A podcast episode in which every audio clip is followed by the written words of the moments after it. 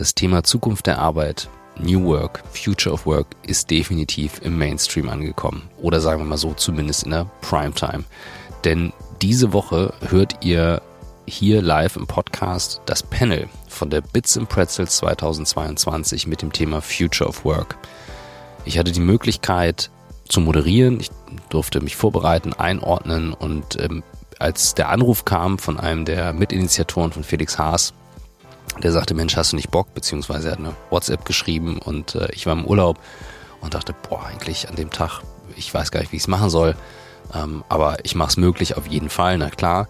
Und ich dann festgestellt habe, wow, Future of Work, New Work ist auf der Main Stage bei der Bits and Pretzels angekommen. Da dachte ich dann, meine Güte, das ist echt die Primetime für uns in der Szene und das hatte für mich echt eine besondere Bedeutung, weil ich überhaupt nicht wusste, wie viele Leute da sitzen werden und wer da kommt. Und ähm, ihr werdet es hören, ich war ziemlich nervös.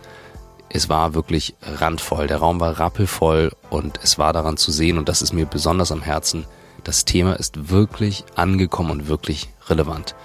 Ich hatte mit Michael dann dazu geschrieben, äh, ob wir aus, der, aus dem Panel eine Folge machen wollen und er sagte, auf jeden Fall, es ist so gut, es ist so wichtig, let's do it. Und ihr hört jetzt hier in dem Panel Roman Erhard von Vitra, wir haben Katrin Anselm von Airbnb dabei und Hanno Renner von Personio. Das Panel geht eine halbe Stunde, es wird auf Englisch sein, also äh, richtet euch darauf ein. Es gibt ein YouTube-Video auch dazu, das findet ihr im YouTube-Kanal ähm, Christoph Magnussen, da veröffentlichen wir dann auch die YouTube-Videos und wir werden mit allen dreien einen Podcast jeweils nachlegen, damit wir nochmal in die Tiefe gehen können. Es waren so viele spannende Aspekte dabei, die wir angerissen haben, aber nicht in die Tiefe gehen konnten. Da freuen wir uns besonders drauf. So, bevor ich euch gleich in die Folge lasse und ihr merkt, ich bin immer noch ganz aufgeregt, wenn es um diese Folge geht. Es war wirklich toll und hat sehr viel Spaß gemacht. Ein besonderes Highlight, denn das Thema New Work hat eben wirklich viele Facetten und die haben wir auch im Buch aufbereitet. On the Way to New Work, das Buch. Und da Swantje, Michael und ich noch nie, noch nicht einmal zu dritt aufgetreten sind, haben wir uns gedacht, wir lesen für euch am 27.10. im House of New Work. Das machen wir über Mittag, damit man sich das mal schön in die Mittagspause einbauen kann, wer von euch möchte. 27.10. Alle Details findet ihr auf houseofnewwork.com slash events. Da geht's dann auch zur Anmeldung und wir würden uns freuen, wenn ihr dazukommt. Denn wir stehen, wie gesagt, das erste Mal zu dritt auf der Bühne. Das gab's noch nicht bisher. Das haben wir nämlich zum Book Launch nicht geschafft. Insofern machen wir jetzt Book Launch die Fortsetzung am 27.10. So, und jetzt lasse ich euch zum Future of Work Panel. Viel Spaß damit.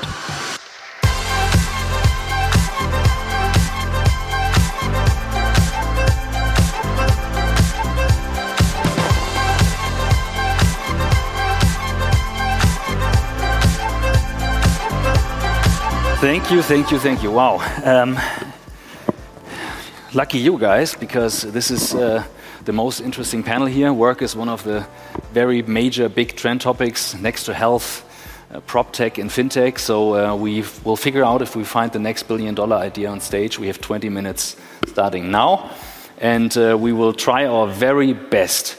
My name is Christoph Magnussen. I'm usually starting uh, the podcast that we do with the question, How did you become the person that you are today? And then I thought to myself, oh, Christoph, don't get carried away. That's maybe a bit too much of a question for today. So um, I will do it a little bit chill, more chilled. But first of all, let me quickly introduce uh, who we are here with. Kathrin Anselm, the general manager Airbnb.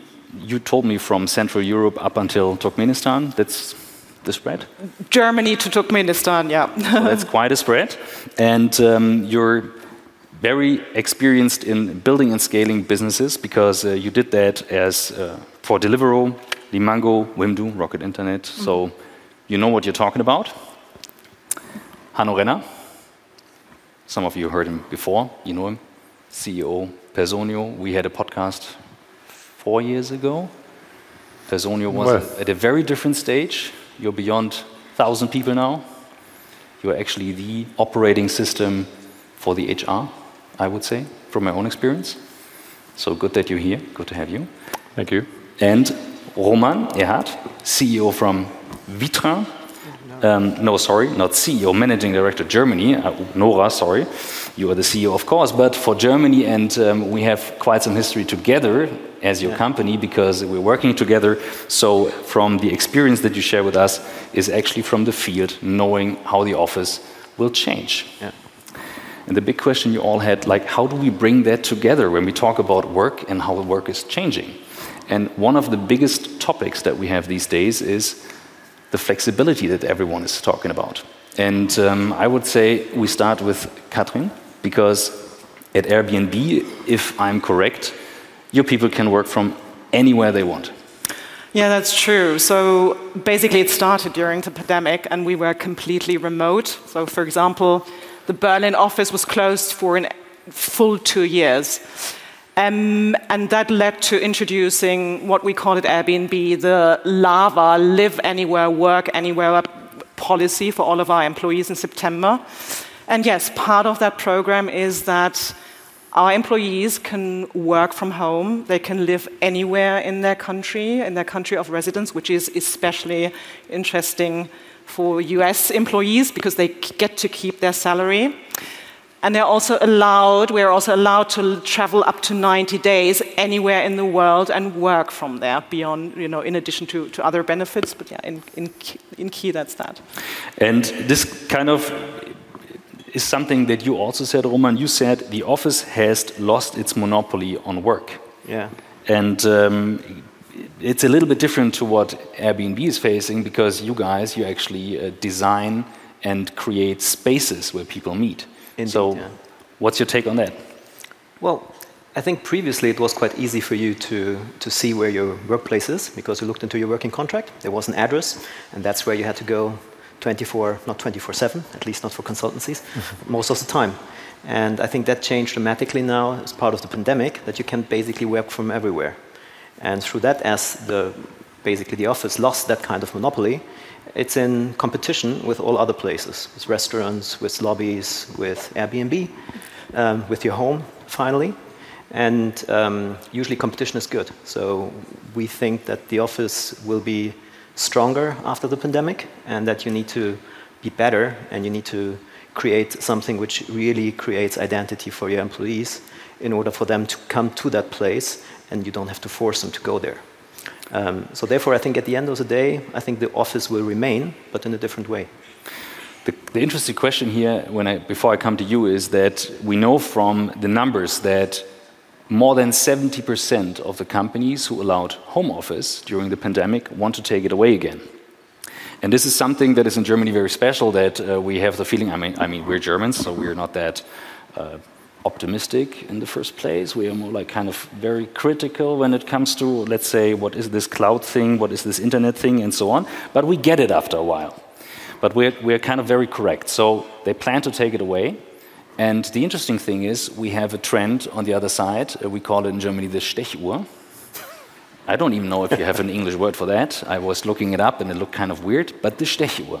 So, Hanno, you take this whole thing from the technical side with your company. You've been scaling throughout the last years from some people who had a stand here in the very beginning, I remember that, and now more than 1,000 people, and you provide a software tool that is helping with that. But talking about the trend of flexibility that Kathrin was mentioning, and Roman now said about the office, how does this Stechuhr thing fit in all that? Yeah, I think it's an interesting question, and we, we are, many people know that uh, the European Court of Justice recently, uh, a couple of years back, made a law that people have to to take um, to clock in and out their hours again. Which, um, first of all, is a question: what does it mean? Does it mean you have to be in a place a certain time of time, or can you do that remote as well? I think the general notion why this this became a law makes sense because it's about protecting people in hospitality industries and others where they've been exploited and overworked. But of course, a lot of the companies, all of the companies here on stage, and many in the audience or people that have a booth out here, work much more in a trust based environment where you want people to work from anywhere potentially, but also just work the hours they work and get work towards output rather than hours worked and time spent anywhere. I think that's a really interesting context, of course, where our, our software supports with also tracking time uh, where it's needed to. Um, but generally, as a trend, I think it's very very counteracting yeah. to some of the, the flexibility we've heard about before. Have you seen a change in usage from the tool? I mean, you have a lot of data. Can you see that a lot of companies go to that and, and start using this now as a tool? So we definitely see more demand and conversations. Even just two weeks ago, there was another uh, law passed in Germany that, that actually the European Court of Justice law that hasn't been brought into action yet by the government uh, might have might, be required much sooner than so far expected, and and that now drives, of course, people asking us questions about what does mean for us and and um, demand for for our software as well. Um, but I think it's really about also how culturally do you combine that with the flexibility you want to offer. Und hier kommt die ganz kurze Werbeunterbrechung. Gleich geht's weiter mit On the Way to New Work. Ihr seid mit Sicherheit aufmerksame HörerInnen dieses Podcasts und könnt euch an Folge 268 erinnern. Dort hatten wir zwei Gäste zu Besuch, die sich mit dem Thema wertorientierte Führung auseinandergesetzt haben und das immer noch tun. Es geht nämlich um Georgi Michalov und Dr. Reinhard Sprenger. Ganz konkret geht es um die Firma Strukturmanagement Partner. Strukturmanagement Partner findet ihr unter struktur-management-partner.com. Worum geht's bei diesem Unternehmen? Es geht um eben Beratung, die auf wertorientierte Führung setzt, nicht am Menschen, sondern am System arbeitet, besondere Unternehmenskultur durch diese Ansätze aufbaut und vor allem von den Kunden, die sie betreuen, zu 98 Prozent in den letzten sechs Jahren weiterempfohlen wird. Vor allem geht es aber um den Podcast, den Strukturmanagement-Partner aufgesetzt hat. Es ist ein eigener Podcast von eben jenem Unternehmen, die SMP Leader Talks. Da findet ihr alles direkt unter den Kanälen, wo ihr Podcast hört. SMP Leader Talks eingeben und Georgi, den ihr aus unserer Folge 268 bereits kennt, ist dort der Host und wird eben euch Einblicke geben rund um die eben genannten Themen.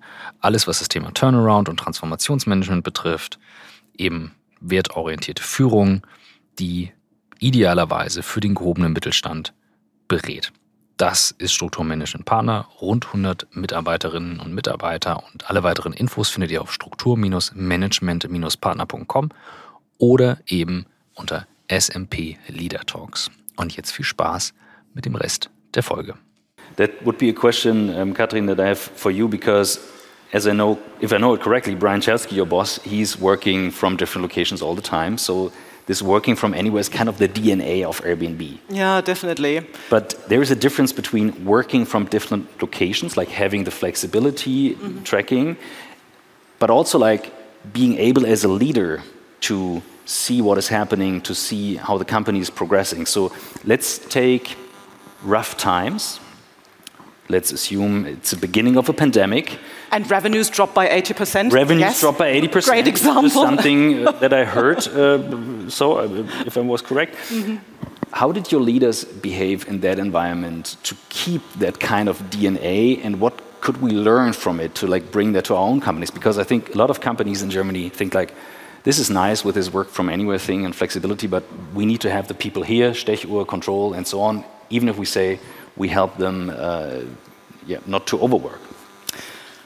Yeah, so uh, I, I, work with a couple of German companies, and I do, I do see that attitude, and it's in complete contrast to what we live at Airbnb and how we work. And I think ultimately it boils down to this. Looking at my business, looking at the data we have, I think the expectations of employees to work remotely and have that flexibility. It won't go away. It's just a challenge and an opportunity we as leaders have to face. And I'm really, I'm, I'm glad that we were able to embrace that at Airbnb. And ultimately, we think it's not about, as a leader, it's not about controlling your people, it's about leading them. It's about rigorous KPI definition, goal setting, but rigorous following up um, but also about anything that is you know, an identifier to your culture. And that's a question you should ask yourself. For example, celebrate wins, celebrate cultural wins. And that's doable via Zoom too. How did you, you because you say it works via Zoom, um, I believe in the beginning of the pandemic that worked quite well, I would agree. But after a while, people realized this is a tool made for one is talking, and everyone else at the party is listening. This is not the same thing as standing down here at the, at the beer carousel and have a chat together. So, taking that question to you, Roman, asking the question like, what would be the perfect hybrid setup in such an environment to maintain that? Because you guys are designing beautiful offices. I know what I'm talking about because yeah. we have one of, uh, of them and a lot of furniture uh, from you guys. But it's more than just a chair and, and things. So Agree. hybrid office setup. I think at the end, I think you said it already. I think it's not the one thing or the other thing. I think you need to have both. And I think leadership works through Zoom and through all these nice tools, but at the end, it's much easier to group people around you and to create that kind of team feeling. So, therefore, I guess um, we definitely believe that this will not go away. The kind of remote work will stay, and it's part of our culture as well. Um, but I think we need to have that place which creates that kind of identity, where you have people coming together, and it's much nicer to celebrate on Zoom. Uh, sorry, much nicer to celebrate in the office than to do it on Zoom. And maybe if I can quickly build on both of the things that has been said, um, I think it's really, it, it, while we should be embracing the, the new world and new environment, it's still a choice every company should make. And I don't think it should be now anyone here on a panel will say this is the right thing for the future and this is what everyone needs to copy, but it's very much what kind of company are we, what, what are our employees want and need and what kind of people do we want to attract to, to make that decision. And we, for example, for, for ourselves decided for we call office first remote friendly. So we call it Personio Flex, and mm-hmm. it's not too dissimilar actually to what Airbnb does, um, because we say 50% of the um, time, unless you're a remote only employee, 50% of the time you should be in the office, 50% from anywhere, and then you also have those 90 days where you can work from anywhere in the world but but also that understanding for a lot of our roles, we'd like the collaboration and they're coming in together in uh, person. We're just investing into new office space as well to to uh, further foster that. And I, therefore, I think it's it's really about that that consciousness. What what do we want to achieve? Uh, how does it fit our culture? And then making a very clear statement to attract the right people for that that culture and type of work you want to do. But what what I know from you guys, uh, what I want to know from you guys is exactly how you maintain that because the main driver for digital transformation from all the studies is flexibility before even cost cutting or cost efficiency and, and client centricity. So, flexibility was the main driver. For most of the people who experience remote work, the first thing they say is, I want more flexibility. But remote work is not flexibility. We know that. I mean, there are different life setups. Um, I mean, I would love to work from somewhere else, but uh, the kids are at home and I gotta head back and like kind of handle that. So really maintaining the choice that you made as a leader for 1,000 people, for more than 1,000 people, for a couple of hundred people, no matter how, how many there are, it doesn't matter, like our company's 40 people, making this choice and like building flexibility in that work DNA, how do you do that? How do you maintain that? It sounds simpler than it is. Yeah, I think it's, it's really that, that consciousness of what, what, what does do you need. And, and, partially it's also different within the departments. I mean, we have some departments where already way pre the pandemic they had very high shares. We, we always offered flexibility and we had very high shares of people working remote because that type of work requires less collaboration or they may be more, they can concentrate better at home. Um, then we also have, have other teams that really work well together by spending a lot of time together, and therefore it's it's even like you have to find a, framework that works for the company, but then also, as you say, it's it's leaders and not just as leaders leading the company, but also leaders in the individual departments, um, helping with, with making those those right right choices. And then it's also, as you say, very individual. We also see very different behaviors from our different um, offices. Our, our London office gets much more, uh, much less traffic because for people it's a lot more hassle coming into the office. Um, while maybe in, in Madrid people are closer to the office, but then have smaller office, uh, smaller apartments and don't want to work from home, so they come more and more. So it's also really that that kind of life situations, as you described, that need to come into. But really, I think giving a clear framework that overall works for the company and gives enough guidance but then still also individually per sub-team part of the, the company remaining some of that flexibility. How did you implement that and how do you maintain it, this culture? So, um, first of all, Airbnb's culture is was already a really strong one before the before the pandemic. The company is now 12 years old, um, and it's it's very much values and, and culture led. Um, I think we just I think the first thing we did is just embrace the fact that it's not an easy answer to that question, right? For, for us, it's still a journey. We're still learning every single day. Um, coming back to what I said, celebrating wins, celebrating defining elements of your culture, be it over Zoom or be it in person. That's, that's definitely something that helped us. Um, also, it's very anecdotal, but um, Airbnb's core value, or one of the core values, is belonging and be a host, literally. So celebrating be a host can range from anything, you know, sharing stories about employees being a host, but also taking conscious time every single meeting over Zoom and say, being a host means just being empathetic and welcoming your people, you know, the first couple of minutes saying, How are you today? And really meaning it seriously. Mm. So just there's so there's broad elements. It's specific to underline Hanno's point. It's very specific to companies. Just giving you examples from Airbnb, that's what the culture kept up. Mm. And just to, to Roman's point, I think that's so true. Every, also, every company has to find their own model. And for example, the question we ask ourselves at Airbnb is um, if the office didn't, if the office doesn't exist anymore as we know it, we have to, and we have to reinvent it now, what, it would, actually, what does, would it actually look like? And that is such a greenfield approach to office, and that gives you the space to really start thinking about how you want to celebrate culture. And for us, it will be in person too. We have someone sitting here who maybe has an idea to get uh, answer. Well, I think coming back to your original question, I think the most important thing for me is empowerment of leadership. Because as you rightly said, flexibility is always something subjective, it's not objective. So I think you as a leader need to have the ability to understand what your team members want and how to create that degree of flexibility for the people to be most effective and at the end enjoy their, their work. Um, and to create, I think from my point of view, the bigger thing that flexibility is purpose. And I think that is something that we try to create for our employees. And then I think flexibility is next in order to fit something together because, as you rightly said, sometimes people are most effective if they are back at work because they can concentrate much more. Others are more are better when they are remote and maybe they move to a different country because uh, out of love reasons or whatever. And I think to make that happen, I think that is part of our culture that we need to be able as leaders to make something like that happen. Gleich geht's weiter mit On the Way to New Work und hier kommt unser Werbepartner für diese Woche. Und ich bin ganz aufgeregt, denn es geht um ein Produkt, welches ich ähnlich in ähnlicher Form selbst benutze. Es geht um Bike Leasing. Ich nutze als Geschäftsführer ein Dienstfahrrad, welches ich auch privat verwenden darf. Unbegrenzt privat, aber eben auch als Fahrrad für den Weg zur Arbeit.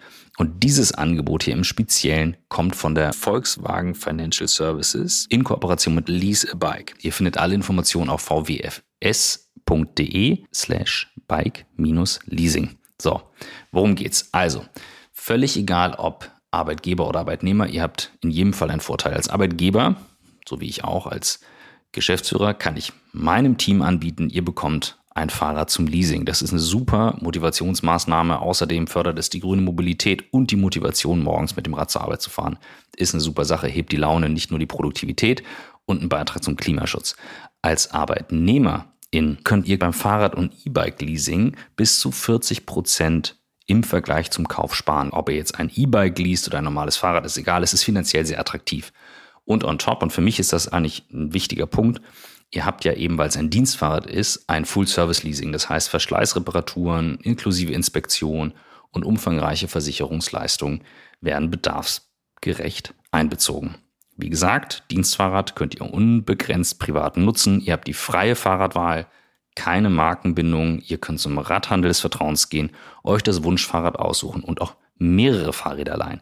Ist wirklich eine coole Sache. Ich kann es nur empfehlen. vwfs.de slash bike-leasing. Und jetzt viel Spaß mit dem Rest der Folge. We have from, from the history, there are quite some uh, examples from outstanding leaders who made bold decisions. I think Henry Ford was one of them who actually came from, don't get me wrong, but I think it was seven days a week, nine hours a day. And he figured, if everyone is working that long, nobody will drive my car for the weekend. So he actually went down and he came up with the eight hour day, five days a week. We know from Kellogg's, uh, they were experimenting in the 30s with a six day workday. and they actually became much more productive afterwards. The thing was, the people actually didn't accept what was happening. So back in the 30s, it was still not the picture we've seen here. I've seen a lot of fathers carrying the kids here to the uh, exhibition, a lot of mothers too, but in the 30s, who was back home? And uh, the mothers actually thought, What are you doing here? I'm living here, but not at this time. So it was not accepted to have these examples. And what I would know from you, how do you stand to these more radical approaches, actually facing a recession and thinking of ideas that change the way we work? This is much more to the new work model. Instead of just saying we optimize what we do, don't get me wrong, with a very great tool, but a Stechuhr, and we make the office a bit nicer and we make online meetings, but what are the more radical approaches saying why don't we experiment with things like shorter working hours, same wages, and stuff like that? Is this something you also discuss in the leadership teams or that you think about? Because I think about it hard for, for a long time, and I would know from you guys. Um, maybe I can I can pick up again. I mean, it comes to the point or down to the point what works for your company best. And there's a bit of soul searching going on. So at Airbnb, for example, it's not so much about you know, working part time and reducing your hours. What we know from our workforce is, and that's, that's part of our DNA, we are a travel company, people, and it's singles, couples, families. For our employees, being flexible and being able to travel and mm-hmm. spend time abroad or in another place in the company, that's part of a more radical approach. Another element which I personally find extremely helpful is bringing back people back to the office is not an easy feat. It's, you know, it's the food in the office that matters, but it's also, and that's much, much more radical, we now decided to pay for uh, caregivers for parents traveling, either you know the dads or the mums, if they need a caregiver on site. Like you mean where they, where, no matter where they are. Exactly. Where, no matter where they are, we want them to show up at the company events because we are much more you know going into with purpose into the office. But the friction is the caregiving, and we're going to pay for it. Okay, interesting. I like that. That's what I was looking for. yeah, and we build. I would build with that with a, with a similar example, and I think we, we indeed did discuss um, a little bit in the leadership team, but also in kind of some some ask me anything sessions with the company where these questions come up. What do you think about a five-hour work week, uh, five-hour workday or a four five-hour work week would be a little less. No, it's, I, I, have the same discussion, and we also bring the number, no, numbers no, back. Um, yeah. uh, or even like one one day less. And um, I do think it's uh, in, I think in in general, in the economy at large, I think it works that you say, okay, we're currently probably not as productive as we are, and we could reduce that hour, and we could get to the same output.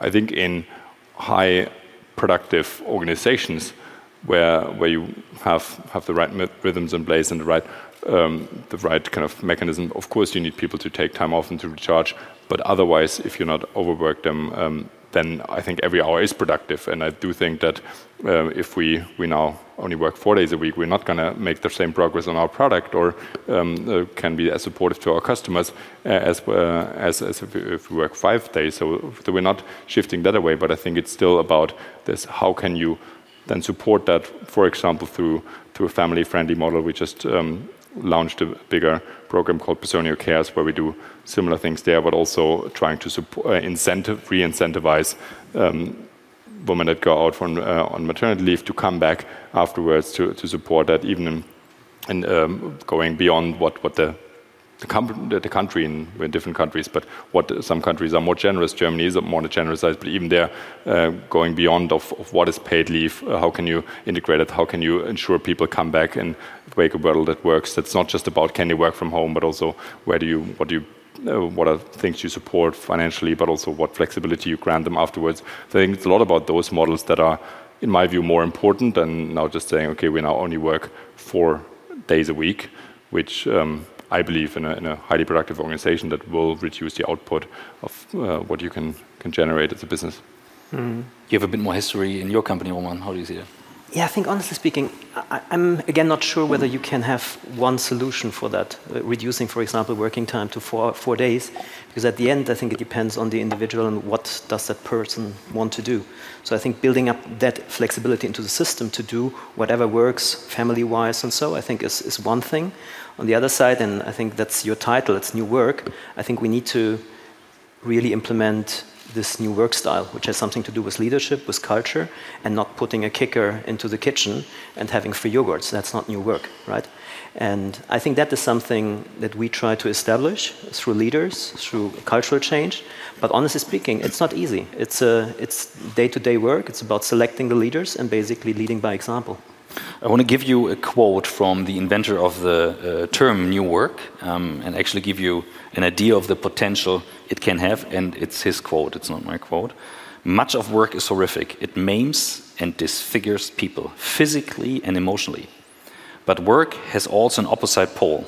It can be ecstatic, entrancing so much that sex has to be good indeed to stand the competition with the most delicious and fantastic work. I want to know from you guys.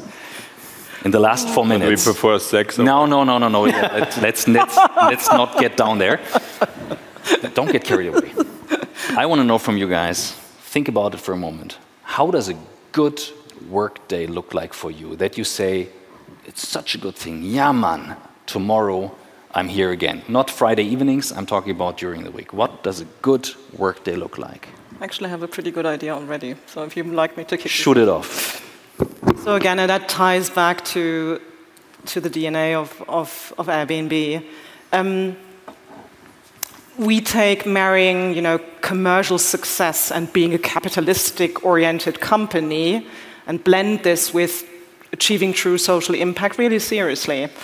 And um, my life changed dramatically on the 24th of February this year because the Ukraine is part of my territory, as is Russia.